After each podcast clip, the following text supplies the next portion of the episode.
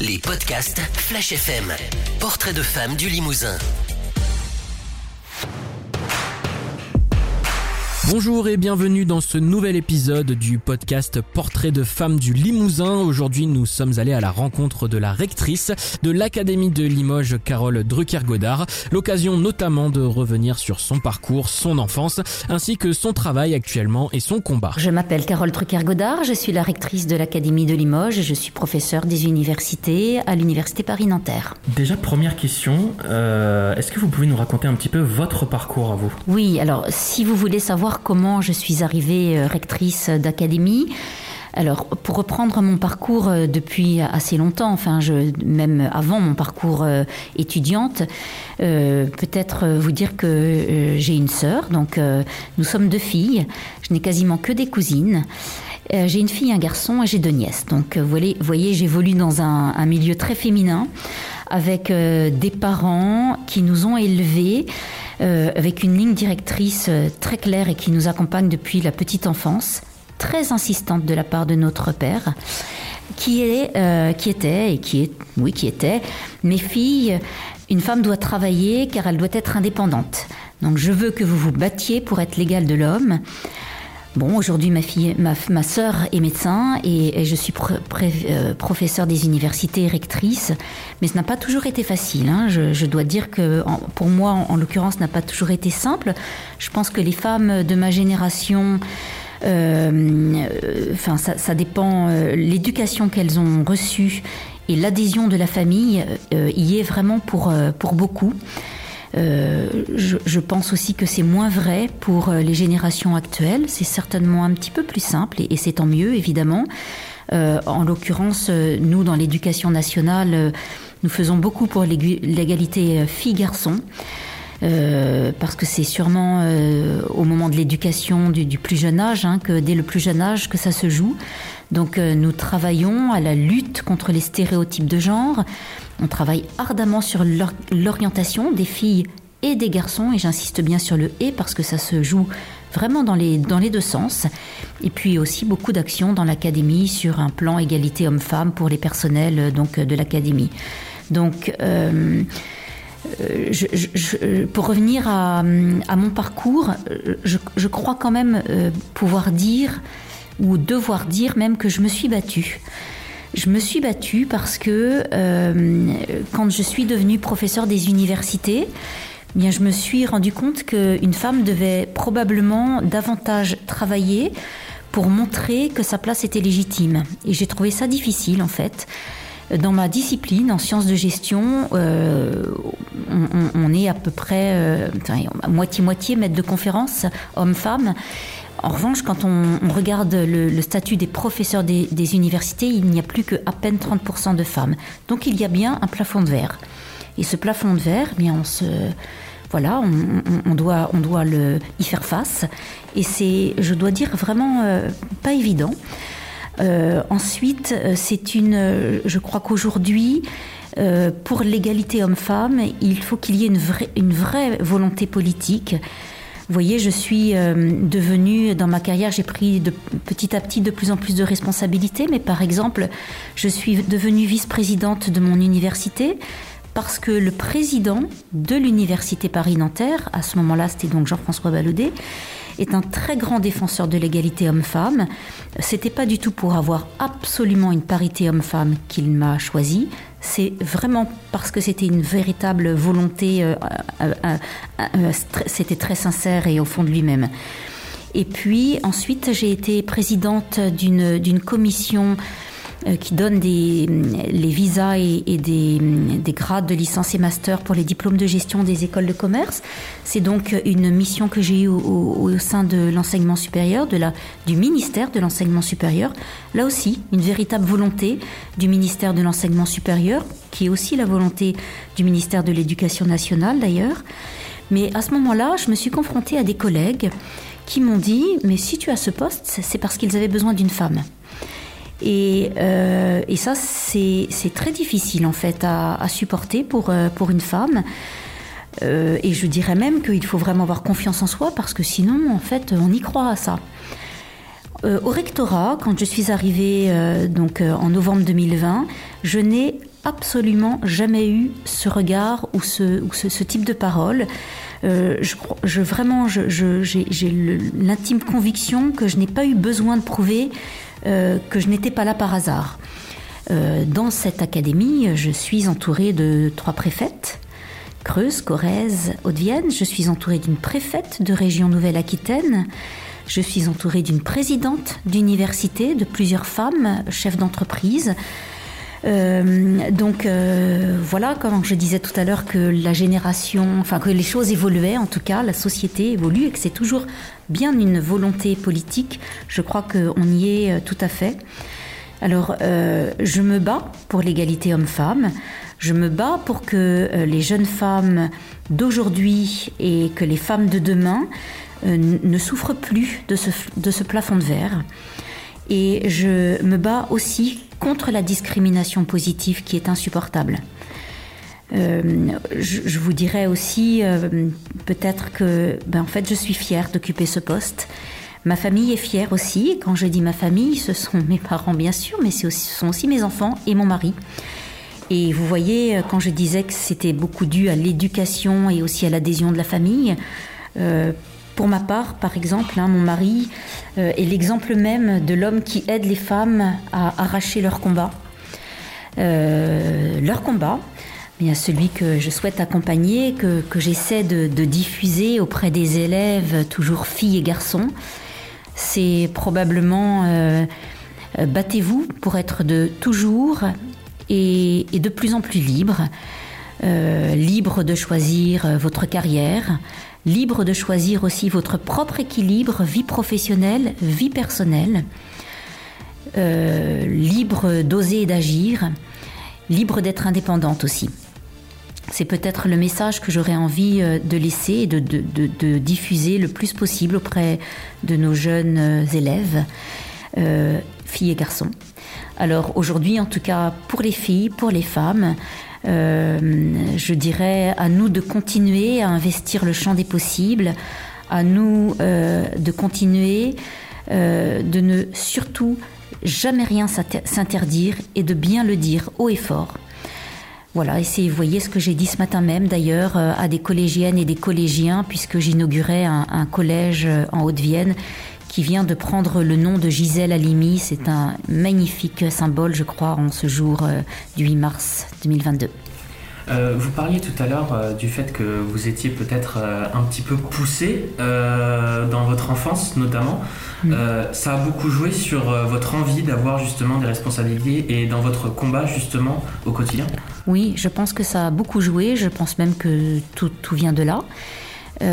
parce que peut-être aussi euh, euh, un, papa qui, a vécu pendant la guerre et qui a, vu aussi sa maman se battre, qui a voulu ensuite que sa femme aussi soit indépendante, qui a eu deux filles, très heureux d'avoir des filles, mais qui vraiment avait, ce désir, c'est plus qu'un désir, c'était notre philosophie de vie.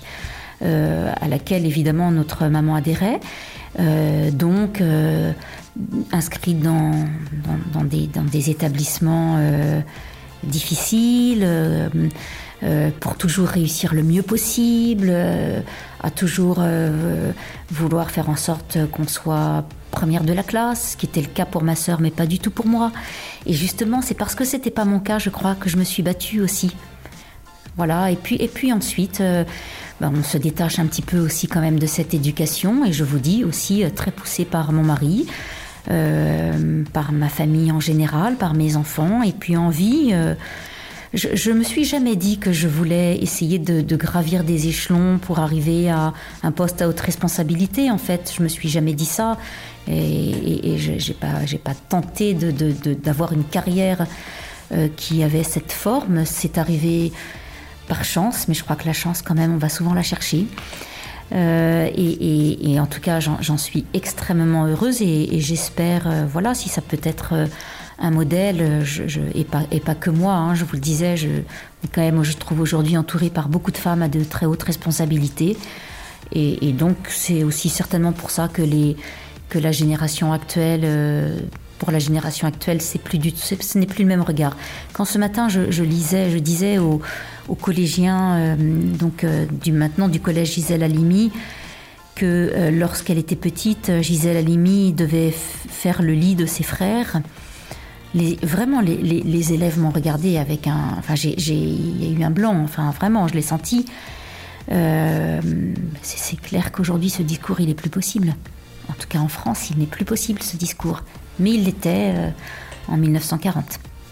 Justement, on sent qu'il y a quand même une évolution, euh, on tend vers le positif quand même dans ce combat. maintenant, est-ce que vous pensez qu'on peut faire mieux encore aujourd'hui Qu'est-ce qu'on doit encore améliorer justement pour mm. que l'égalité soit vraiment là à 100% alors, euh, déjà, vous voyez, moi, bien sûr, je me bats pour l'égalité homme-femme, hein, je l'ai dit, c'est clair, mais je ne me bats pas pour que demain, on soit à une, égalité 100% réussie. Ça pourra pas être demain. Euh, parce que ça voudrait dire imposer des quotas, ce que l'on fait parfois, par exemple dans des conseils d'administration, dans des entreprises du 440, en comité de direction, je trouve que c'est très bien. Euh, mais, mais, mais, si on le faisait très très rapidement, ça, justement, ça s'apparenterait à de la discrimination positive. Et de dire qu'on va recruter des femmes, que l'on va promouvoir des femmes parce qu'elles sont des femmes et qu'on a, on doit assurer une parité, je, trouve que c'est très mauvais et c'est plutôt un mépris pour les femmes. Euh, je suis beaucoup. En revanche, je trouve que ce qu'il faut, ce pourquoi il faut absolument se battre, c'est pour que, à compétence égale, évidemment, on ait une, véritable égalité homme-femme, tant dans la reconnaissance que dans le statut, que dans le salaire, évidemment. Euh, je voulais évoquer aussi euh, cet aspect famille qui vous a entouré depuis, euh, depuis votre jeunesse. Comment on fait beaucoup, beaucoup, de gens se posent la question pour concilier vie de famille et poste à responsabilité? C'est difficile en fait je trouve que euh, peut-être là encore de ma génération, je vais dire, aujourd'hui, une femme de 50 ans, donc ce qu'elle a dû, euh, euh, enfin quand finalement concilier vie de famille et, vie professionnelle, on va dire plutôt vers 35 ans. Et donc une femme de ma génération, c'était vraiment difficile, vraiment. Donc il y a une quinzaine d'années, moi en tout cas, j'ai choisi de privilégier ma famille mais peut-être aussi parce que voilà, c'était tout à fait naturel, vous voyez, il y a 15 ans, euh, pour la maman, de privilégier sa famille. Ça l'est beaucoup moins aujourd'hui. Euh, donc ça, euh, ben, en fait, c'était mon choix aussi, c'était notre choix de famille. Donc j'étais professeur, maître de conférence, puis professeur, puis mes enfants ont grandi, donc j'ai pris davantage de responsabilités, j'ai eu plus de temps pour m'engager, pour m'engager dans des, dans des responsabilités plus importantes au sein de l'université. Et puis, euh, je dirais plus récemment, en devenant rectrice, là, là, j'ai, j'ai vraiment eu un, Enfin, on a fait un véritable choix de famille, puisque je ne connais pas beaucoup euh, d'hommes de 50 ans qui acceptent d'arrêter, de stopper sa voie professionnelle pourtant brillante pour suivre sa femme. J'en suis très fière. Et j'aimerais qu'il y en ait, y ait beaucoup d'hommes euh, comme ça. Je, pense que la génération de mes enfants, ça posera pas de problème. Mais aujourd'hui, dans mon entourage, un homme de 50 ans qui fait ça, ben j'en connais pas d'autres. Justement, euh, vous parliez, on a, on a vraiment l'impression qu'il y a un espèce de fossé générationnel entre euh, aujourd'hui et, et, les générations un peu plus anciennes, on va dire, entre guillemets. Oui, merci pour le guillemet. Vous sentez vraiment que ça tend à s'améliorer et c'est justement peut-être un de vos combats personnels? Oui, oui, oui, je pense. Euh, euh, ma, vous voyez, ma fille est professeure des écoles, euh, mes nièces, il y en a une qui est médecin, qui, qui, évolue dans, dans, le milieu médical, il y en a une autre qui est avocate. Donc oui, je pense que c'est probablement, encore une fois, peut-être l'éducation. un combat au niveau de l'éducation nationale, c'est évident.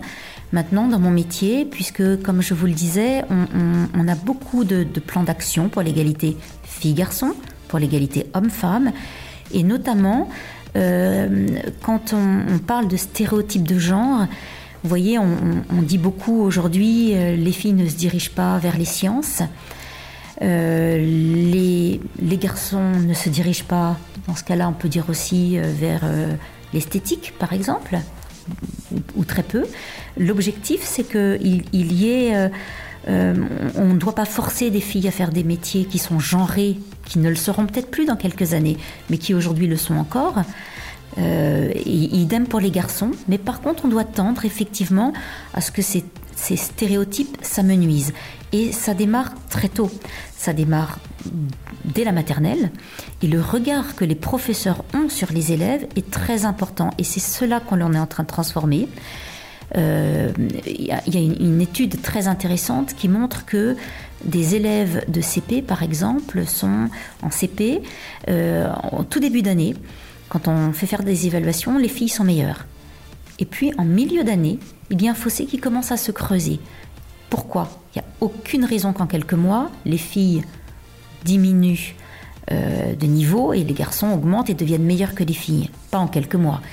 Et en fait, on se rend compte d'après les études que c'est probablement le regard des enseignants, parce qu'ils n'attendent pas la même chose des filles et des garçons. C'est exactement la même chose dans le grand oral au, lycée. On est en train de regarder et de faire en sorte que dans les jurys, il y ait des jurys mixtes, parce qu'il se peut, il se peut, mais c'est tout à fait inconscient, évidemment, hein, que l'on n'attende pas exactement la même chose à l'oral d'une fille et d'un garçon. Alors tout ça, on y travaille de manière euh, très importante. Euh, et, et, ça va prendre des années, bien sûr, mais on est dedans. On est déjà dans ce. C'est pas un combat, en fait, ça. C'est c'est un, c'est la société actuelle et, c'est très bien. Évidemment, c'est très bien. Il faut qu'on y arrive.